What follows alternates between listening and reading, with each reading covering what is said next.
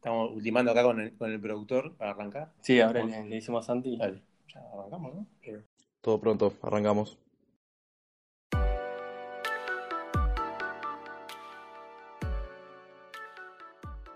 Muy buenos días a todos y bienvenidos a un nuevo episodio del podcast que denominamos Gracias por tanto. Perdón por tan poco. En este capítulo queremos hablar un poco de tenis. Nos ocurrió convocar a una de las personas que más sabe de tenis en el continente y quizás en el mundo. Estamos hablando de Guillermo Salatino, que nos va a estar visitando hoy en el programa. Y bueno, la idea es preguntarle un poco de todo, hablar acerca de su historia, eh, historia de tenis, de protagonistas, un poco conocer más de una persona que, sin duda sabe mucho. Para eso, como siempre, estamos con el equipo completo. Estamos con Gaby acá a mi lado y Santi en la producción. Gaby, ¿cómo estás? Agus es una nueva estacada de vuelta con este nuevo formato de modo entrevista con Guillermo Salatino. Así que bueno, creo que hay una gran expectativa y va a quedar un buen capítulo. Bueno, Guillermo Salatino, o Salata, como se lo conoce, es muy conocido en el ambiente deportivo, en Argentina, en el continente y en todo el mundo. Pero para quienes no lo conocen, una breve introducción antes de presentarlo. Guillermo nació el 21 de septiembre de 1945 y estudió periodismo deportivo, mientras también jugaba al tenis en la primera división del Buenos Aires Lawn Tennis. Cubrió 145 torneos de Grand Slam, entre ellos eh, más de 40 Roland Garros, más de 40 Wimbledon, más de 40 US Open, y es el único argentino que cubrió las cinco finales de Copa Davis que disputó Argentina.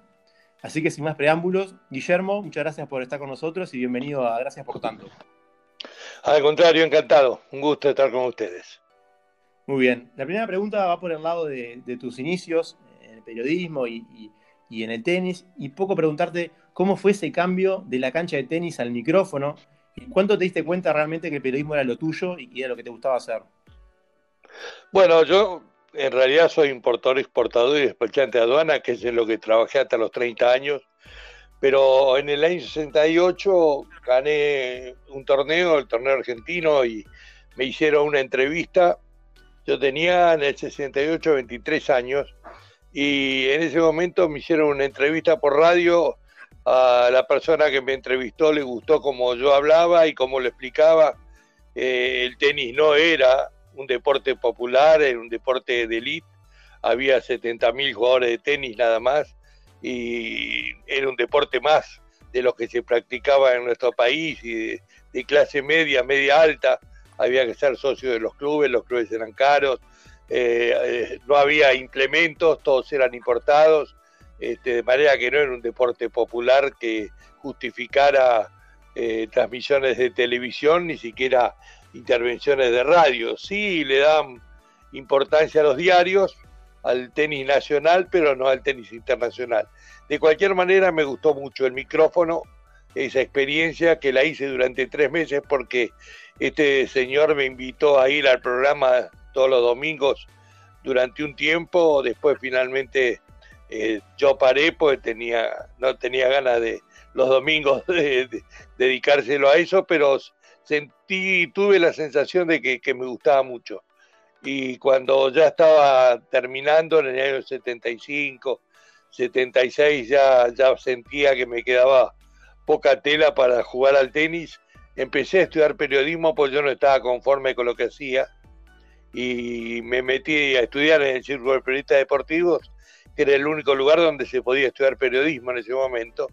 Y, y bueno, en el 76 iba a jugar mi último abierto y de casualidad eh, me cruzo con un periodista que iba a transmitir por televisión el abierto, era la primera, el primer torneo que se iba a transmitir. Eh, se había hecho uno, pero como excepción, en el Belgrano Athletic, pero esto ya era una cosa en serio, se iba a transmitir todo el torneo. Y, y me preguntó, me dijo, ¿estás estudiando periodismo? Le digo, sí, ¿hiciste radio? Le digo, y hace un tiempito que estoy en Radio Antártida, pero un programa cualquiera, no, no es importante, nada por el estilo. Y si te animás a transmitir por televisión, digo, yo me animo, si vos te animás, yo me animo. Y bueno, entonces me, eh, me, transmitimos ese torneo por televisión, que lo ganó Guillermo Vilas, y, y, bueno, cuando terminó la transmisión del domingo, después de haber transmitido toda la semana, lo curioso es que yo jugué ese torneo y llegué hasta la semifinal de doble. Este, y en algún momento tu, tuve que dejar la transmisión para ir a jugar el doble. Y este Y bueno, cuando, sí, muy, muy curioso, muy gracioso, porque no, no pensaba llegar, pero llegué. Y bueno, la historia es que el lunes cuando fui a cobrar, el domingo cuando termina, el, productor me, me deja la tarjeta y me dice, mañana voy a cobrar. La verdad que yo no sabía ni que iba a cobrar, ni había preguntado ni nada. Bueno, me da un cheque que ni soñaba y me levanto, le doy la mano, me dice, no, para, sentate. Y me tiró un contrato, me dijo, compré los derechos para transmitir los partidos de Vilas por Canal 9 durante todo, durante cinco años. Y quiero que vos seas quien los transmitas. Digo, pero yo no tengo experiencia, yo quiero que lo transmitas vos, lo vas a hacer bien. Y me contrató y este señor resultó ser el señor de la radio, de la televisión de la Argentina, porque además de transmitir por televisión, me puso en Video Show, que era el mejor programa de la televisión, hizo un programa en Radio Belgrano con una superproducción con los mejores periodistas y me puso a hacer deportes en ese programa. Un amigo mío que era el director de la revista Goles, que era la contra del gráfico, pero era una revista importante, y era un amigo mío del Buenos Aires un Tenis, me, me, pidió de que fuera a escribir a la revista Goles y el que me había pedido de transmitir con él era el jefe de deporte del diario la prensa y fui a escribir a la prensa. De manera que de un día para el otro trabajaba en un diario, trabajaba en una revista, trabajaba en la radio y en la televisión.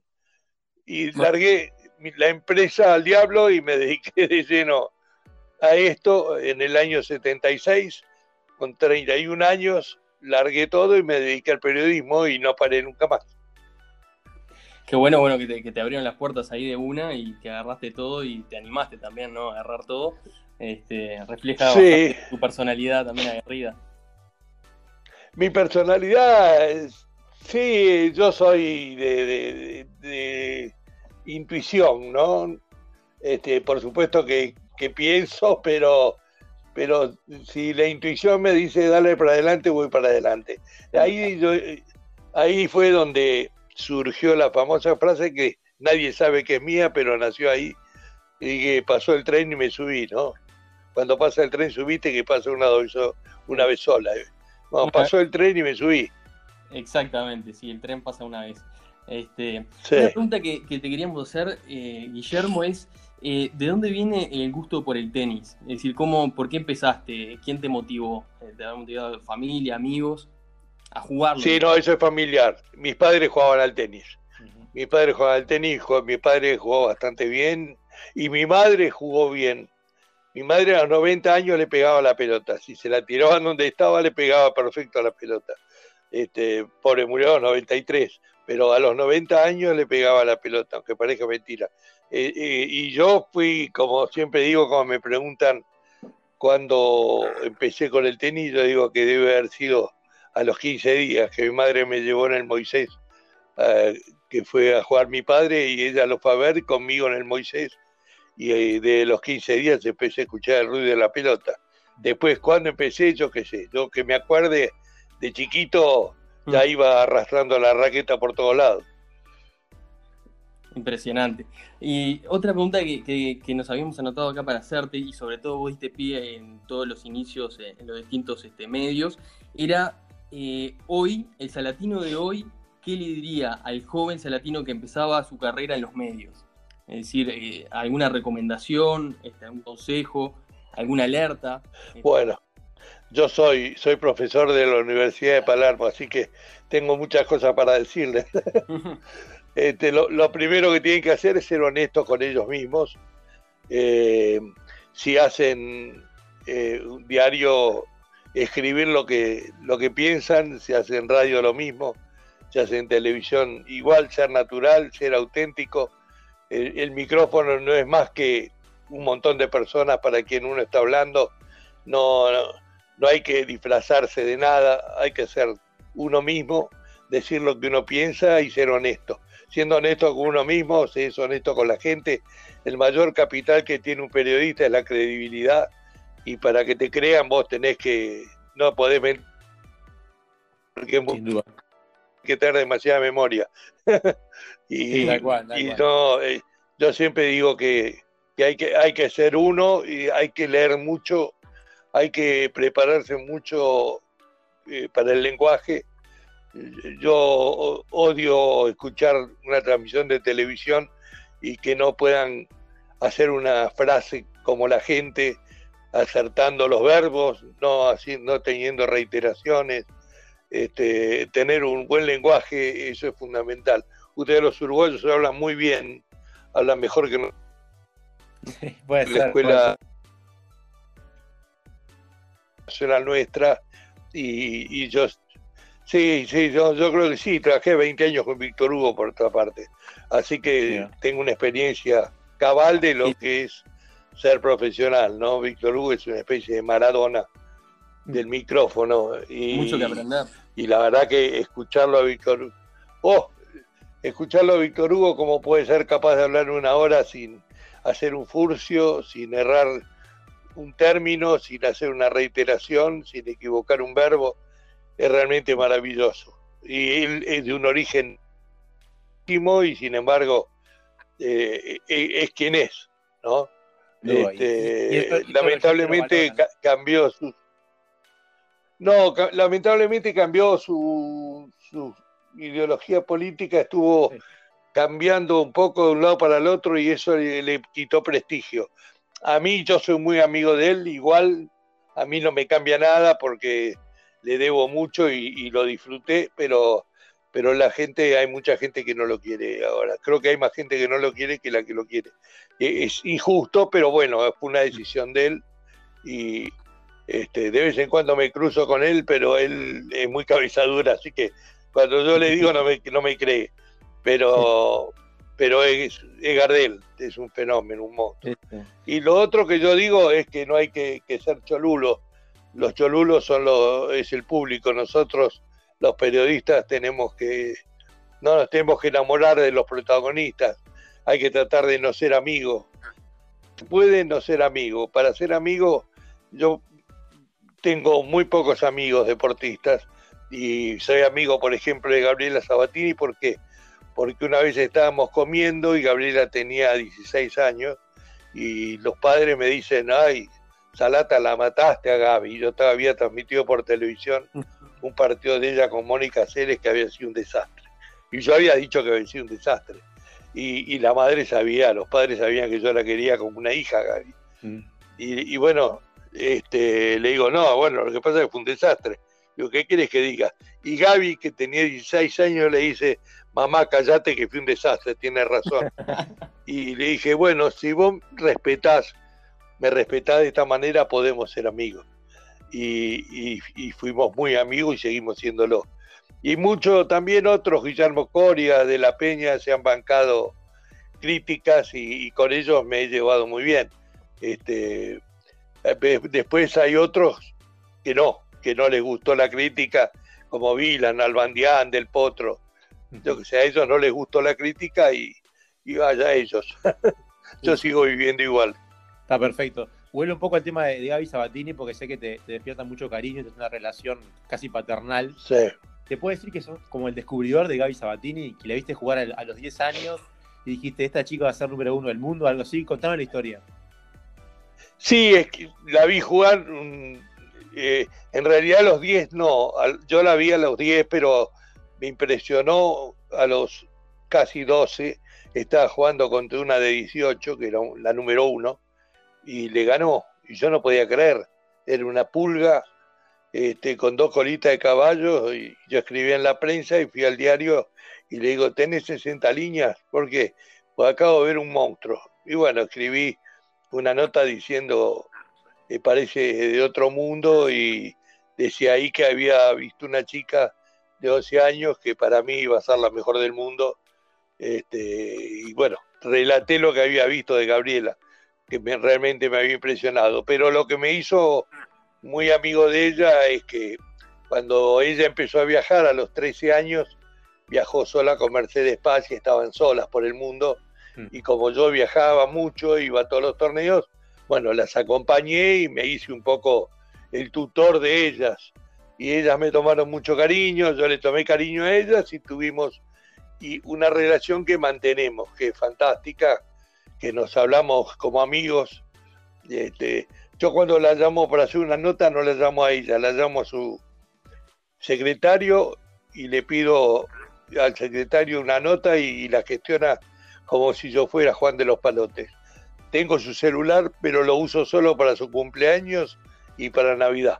Después cuando es por trabajo no la llamo a ella, la llamo a su secretario. Mantenemos una distancia que ha hecho que, se retiró hace 30 años y no en el 96, hace 24 años. Y tenemos la misma relación que teníamos cuando, cuando viajábamos. Así que creo que eso es lo, es lo mejor. Eso te iba a preguntar, Guillermo, justamente me, diste el pie. ¿Por qué se retiró tan joven, no? Una carrera muy buena, había ganado US Open en el 90, eh, varios títulos. Porque... Y porque en el 93 ella perdió un partido que estaba para ganar el torneo sin perder un set. Estaba jugando Roland Garros. Y ganaba Mary Jo Fernández, que era la número 4, iba 6-1, 5-0 en los cuartos de final. Y bueno, se le fue un match point, se le fue otro, se le fue otro, se le fueron como siete match points. Terminó perdiendo el partido y le quedó, después de ese partido, le quedó un trauma que cada vez que llegaba el momento de, definir el partido empezaba a hacer doble faltas y empezaba a sufrir y, y dejó de disfrutarlo. Entonces, este, llegó un momento que ya no soportó más esa sensación horrible. Ella siempre dice, ¿no? Que hasta ese día se divirtió jugando al tenis y a partir de ese día lo sufrió. Este, y, bueno, tomó una decisión acertada porque no tenía sentido. No tenía ningún sentido continuar de esa manera. Lo que nos contaste es parecido al caso de Guillermo Coria también, ¿no? Lo que le pasó con el saque, la falta de confianza, eh, dejar de disfrutar. Es lo mismo es lo mismo. Si, uno ve a Zverev hoy, eh, la final del abierto de Estados Unidos dependía de su saque. Hizo 15 doble falta, las hizo salteadas. Si las llegaba a hacer seguidas, se iba. Eh, a Coria le pasó lo mismo y a Gaby, que las doble faltas fueron seguidas. Entonces le agarró un complejo tal que no podía sacar. Y, a veces le agarra a Zverev. Está ganando, está jugando bárbaro, empieza a hacer doble faltas y deja de jugar eso es un problema psicológico muy serio. Gabriela en ese sentido no quiso tratarse con un psicólogo, Coria tampoco, y me parece que eso fue un error grave porque no sé si se soluciona, pero por lo menos habría que haberlo intentado. Y cuando lo intentaron ya fue tarde. Y, y hablando de Coria, te tengo que preguntar por la final del 2004 de Roland Garros. Primero, ¿qué sentiste al ver los argentinos definiendo un gran slam histórico como Roland Garros, Gaudio y Coria?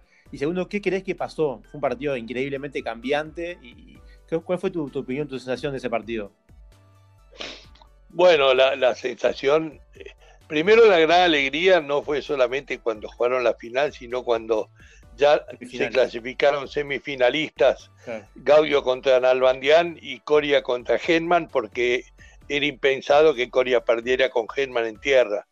Entonces sabíamos que íbamos a tener una final argentina. Ese día fuimos a festejar, todos los periodistas argentinos en París, fuimos a comer, a brindar, porque sabíamos que había una final argentina. Y después durante la final fue un papelón, porque Gaudio estaba bajando tan, tan mal que, nos sentíamos mal, no queríamos que, hicieran un pésimo espectáculo y lo estaban haciendo. Entonces, este, la verdad que yo lo estaba transmitiendo por televisión y no, no, no, no, no lo disfrutaba para nada. Y lo que pasó es que Coria había tenido, había dado positivo, doping positivo por un error, porque tomó un medicamento que estaba contaminado estaba tan contaminado que le hizo un juicio por 10 millones de dólares al laboratorio y lo ganó. Este, pero eso le dejó a él un complejo que hizo que no tomara nunca más nada para, para, para el físico. Y entonces le empezó a agarrar un podía calambrar. Y se acalambró, no sino por la cabeza porque en definitiva el tenis no se gana con la raqueta, se gana con la cabeza y las órdenes que mandó el cerebro fueron negativas y se acalambró. ¿Cómo se va a acalambrar un chico de esa edad con el físico y la, preparación que tenía? Se acalambró porque cuando este tenía el partido ganado, se acalambró porque mentalmente se trabó, se atrapó y, y se acalambró.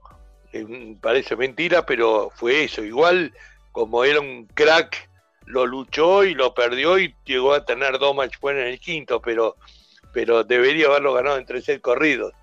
A tal punto era favorito que yo hice un papelón cuando cerré la transmisión de televisión porque dije, qué suerte que ganó Gaudio porque Gaudio no gana nunca más y Coria va a ganar cuatro o cinco veces. Gaudio lo ganó y Coria no lo ganó nunca. Así que, no, pero mira vos. De, lo, importante que es eh, la cabeza, ¿no? En el deporte, ¿no? no solamente en el tenis, en el deporte en sí, como decías. sí, en la vida, pero eh, vos fijate que Maradona erró seis penales seguidos, Messi erra penales, este, Cristiano Ronaldo erra penales. Si vos los pones en un entrenamiento a patear 100 penales, meten 110.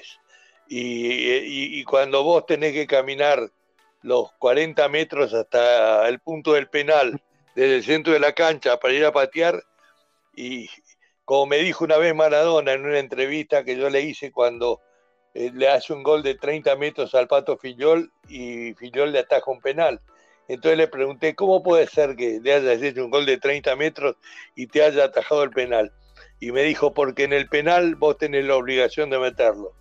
Y vos cuando mirás el arco y está Filiol, el arco de él es más chico. Mirá vos qué frase. El arco de Filiol es más chico. Pero además vos tenés la obligación de meterlo desde 30 metros, si vos lo errás no pasa nada. Si vos cerrás el penal sí pasa, y eso te pasa por la cabeza. Y eso es lo que le pasa al jugador de tenis también. El momento del saque es el único momento del tenis en donde vos pensás en qué momento y de qué manera le vas a pegar a la pelota. Los otros tiros son todos de acto reflejo. Entonces los nervios ahí se superan porque actúa más el acto reflejo que, que la mente. En cambio, en el saque es todo mente. Y ahí es en donde se notan los nervios. Sí. Estadio Río también, ¿no? Eh, y claro, obvio, por supuesto.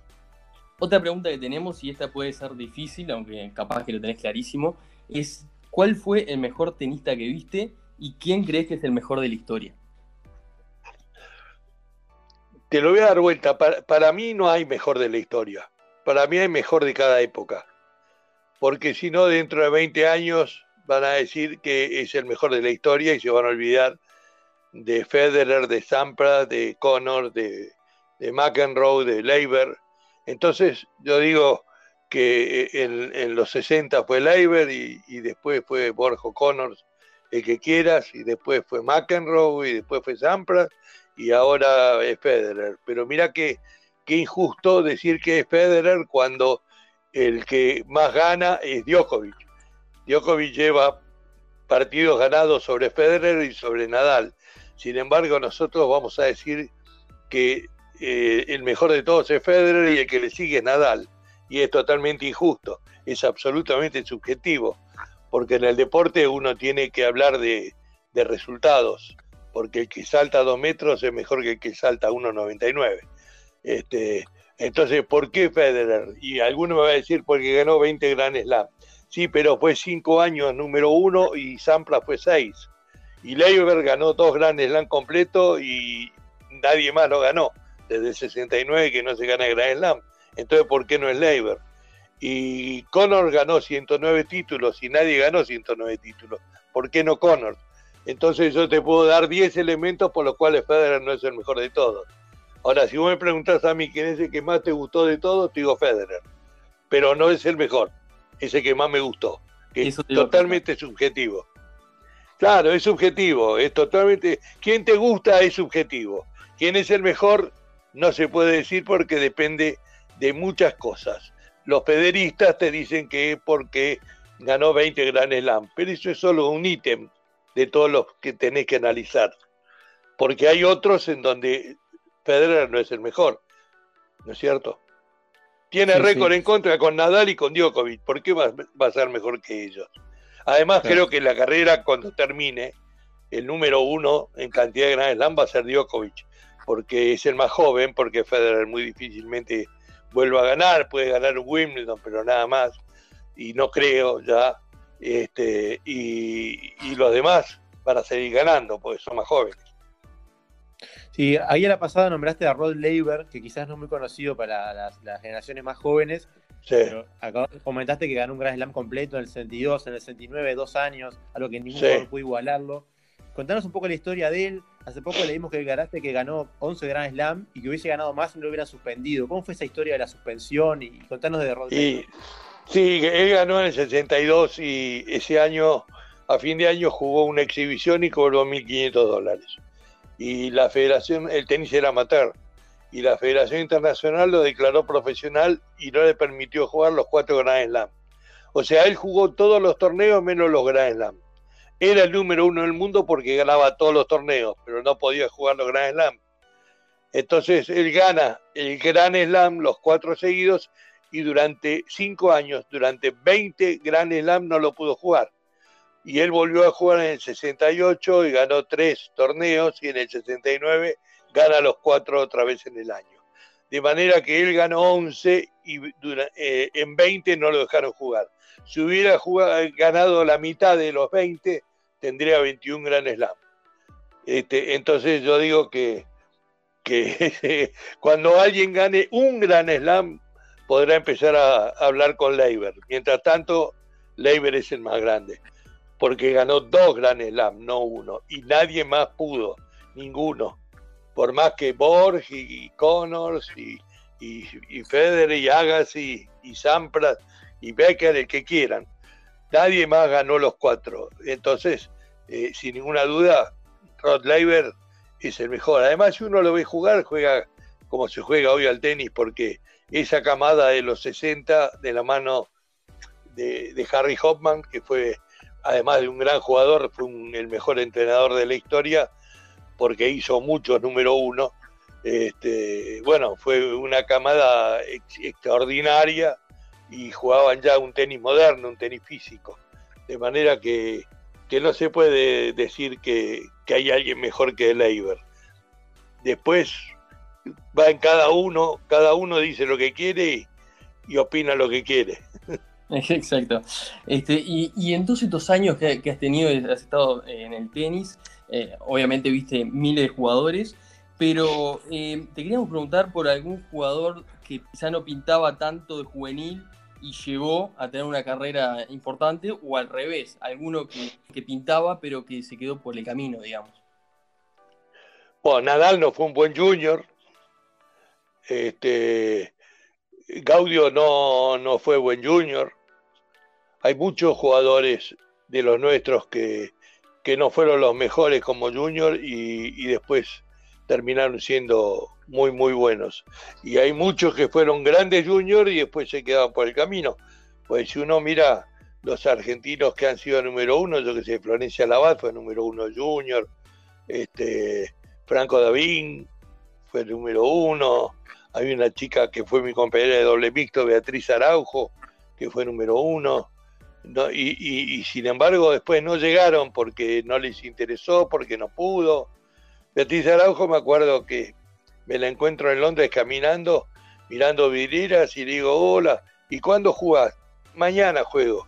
¿Y fuiste a Wimbledon, te entrenaste? No, no fui. ¿Pero jugaste en Pato alguna vez? No, no jugué nunca. ¿Y mañana qué vas a hacer? Iba a ir a jugar, yo qué sé. no le importaba nada, le daba lo mismo. Claro, así le fue. Jugó este, para divertirse, pero no, no hizo nada para ser bueno. Sin ambición. ¿Cierto? No, no tenía actitud. No le importaba, le, daba exactamente lo mismo ganar que perder. Le, le, divertía jugar y punto.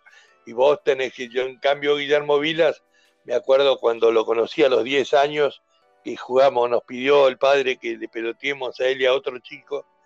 Este, yo estaba peloteando con mi compañero de dobles, que era Jorge Martínez, y, vino el padre, que es el presidente del Club Náutico Mar del Plata, y dice, les traigo dos futuros campeones, no le pelotean, y les peloteamos.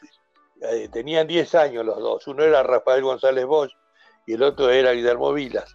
Y yo le peloteo a González Bosch, Jorge Martínez le pelotea a Vilas, unos 15 a 20 minutos, y después el que peloteó conmigo se fue a la playa y Vila se fue al frontón. Nosotros jugamos una hora y media, nos bañamos, almorzamos Y cuando nos íbamos, Vilas seguía en el frontón. Y cuando el padre nos preguntó, que no sabíamos que era el padre de Vilas, era el presidente del Náutico, cuando nos preguntó qué pensábamos, qué opinábamos, los dos, sin haber comentado nada, dijimos lo mismo. Nos gusta el rubiecito, pero va a llegar el peladito. ¿Por qué? Y porque hace cuatro horas que está en el frontón. Bueno, hablando de, Vilas, eso me lleva a la Copa Davis. Te llevo primero a 2008. Hace un tiempo declaraste que después de perder la final con España, donde se planificó todo mal, pensaste que el tren ya había pasado. ¿Qué fue lo que falló realmente en 2008? Falló todo, falló desde el mismo momento que se le ganó a Rusia la semifinal. Ya Del Potro hizo una declaración desubicada. Este, le vamos a sacar los calzones a Nadal. ¿Se acuerdan que Nadal tenía el, el tic de, sacarse el calzoncillo? siempre antes de sacar, este, y que fue totalmente desafortunada. Pero eh, al día siguiente Nalbandián se fue a Córdoba, eh, se, alquiló el, hotel que está enfrente del estadio y, lo tomó, habló con el intendente, el gobernador de Córdoba para, para que comprara la Copa Davis, la final y bueno, cuando se enteró al padre del Poto no le gustó y entonces empezó a, buscar la manera de que no se jugara en Córdoba. Eh, se metió la política en el medio porque Cristina no quería que se hiciera en la ciudad porque estaba Macri en el medio, entonces que no se hiciera en Luna Park. Y, le dio plata a Scioli, que era el gobernador de la provincia de Buenos Aires, para que se haga Mar del Plata. Entonces hubo problemas políticos, problemas de celos, problemas económicos, porque a ver quién ponía más plata. Y después durante los entrenamientos se vinieron al casamiento de Chela, se tomaron un avión privado los jugadores, se vinieron al casamiento de Chela, después salían, salieron de noche durante la semana porque cuando vieron que no venía Nadal se pensaron que ya estaba ganada. Y Nalbandián hizo la cancha para él, Del Potro había ido a jugar a Shanghái el, el máster en una cancha totalmente distinta a la que se encontró. Cuando llegó acá eh, era una cancha de hielo y mucho más rápida que la que había jugado en Shanghái. Y Nalbandian hizo la cancha para él pensando que, este, que, eso iba a beneficiar. Y hizo una cancha para los dos españoles que vinieron, que eran Verdajo y Feliciano López, que eran jugadores de cancha rápida. Este, así que esa copa se perdió, no la ganaron los, lo de enfrente. Se perdió. Y yo creí que no, no sé, no la ganábamos nunca más y dije, si la ganamos, eh, cruzo la cancha de rodillas. Fue algo que me salió de adentro en broma, pero se hizo público y, bueno, cuando ganamos tuve que cumplir la, cumplir la promesa, aunque me doliera mucho. Primero que me doliera el corazón porque me pareció un papelón. Soy una persona grande. En ese momento yo tenía 70 años. Pero además la semana anterior yo había estado en el máster y me había caído. Yo no uso zapatillas nunca, pero como hacía frío, este, me pisé los cordones de zapatilla, me caí, me rompí las dos rodillas, tenía frutillas y así que tuve que, cruzar la cancha de rodillas, crucé la mitad, la otra mitad gateando porque no podía. Así que, pero bueno, lo hice.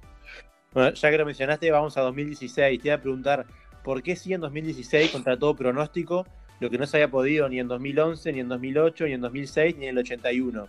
¿Qué pasó en 2016? ¿Fue el equipo? ¿Fue el nivel de Del Potro? ¿Se dieron todos los astros? ¿Qué pasó? Se dieron todos los astros. No, no la ganó Del Potro, pero sin Del Potro no la hubiéramos ganado. Porque Del Potro ganó dos partidos clave. Le ganó a Andy Murray en la semifinal y le ganó a Silich en la final sin esos dos puntos no se hubiera ganado la Copa Davis. Pero Del Bonis le ganó a Italia solito, le ganó a, Fognini y no me acuerdo a quién, ganó los dos ingles. Este, después en contra Gran Bretaña, Guido Pela le ganó a Edmund, que era muy difícil, y este, y, Leo Mayer ganó el último punto porque Del Potro no quiso jugar, eh, también bravísimo. Este, Evans venía de, tener los dos match buena Babrinca en el abierto de Estados Unidos, que, terminó ganando Loba Brinca, y Edmund casi le gana, perdió 7-6 en el quinto, y Leo Mayer no pasaba una rueda de Challenger y fue y ganó un 4 set. Brillante. Y después la final del Boni jugó como si estuviera jugando en azul, con una paz, con una tranquilidad, frente a un caballo de 2 metros 11 que sacaba, ¿eh? que es Karlovich, y, le ganó entre tres corridos, una cosa insólita. No sé, no, no hay explicación. En cuanto al equipo, sí, fue un equipo, pero ahí la, la clave estaba en que había un solo cacique. El problema del tenis es que es un deporte individual y hay muchos celos. Es muy difícil que haya amigos. Cuando son buenos no son amigos. Y cuando estaban Albandiandi del Potro se peleaban. Y cuando estaban Vilas y Claire se peleaban. Cuando estaban Haiti de la Peña se peleaban. Siempre cuando había dos buenos se peleaban. Acá hubo uno solo y nadie se podía pelear porque todos lo tenían a Del Potro como ídolo, Del Potro manejaba y este todo el mundo cree que es el capitán el que manejó. La verdad que esto lo manejó Del Potro. Este, el capitán tuvo la habilidad de, saber llevarlos, pero la clave es que había un solo cacique y mm. que, se, se, alinearon los planetas. Y si no, no, no hay ninguna razón para que Guido Pela le gane a Edmond, que, que Del Bonis le gane como le ganó a Karlovich, ganar en Italia en polvo de ladrillo contra los Tanos, que, era una locura y, con muy buenos jugadores. Este, la verdad que fue ganar todos los partidos de visitante, ganar la Copa Davis toda de visitante, es realmente insólito. Cuando a mí me preguntaban por qué no ganamos la Copa Davis, yo decía porque tenés que tener un buen sorteo, jugar de local, ¿eh? y ganamos jugando todo de visitante en Polonia sobre hielo, este, en Gran Bretaña, que fue en Escocia, sobre hielo. Este, así que se dio, se dio.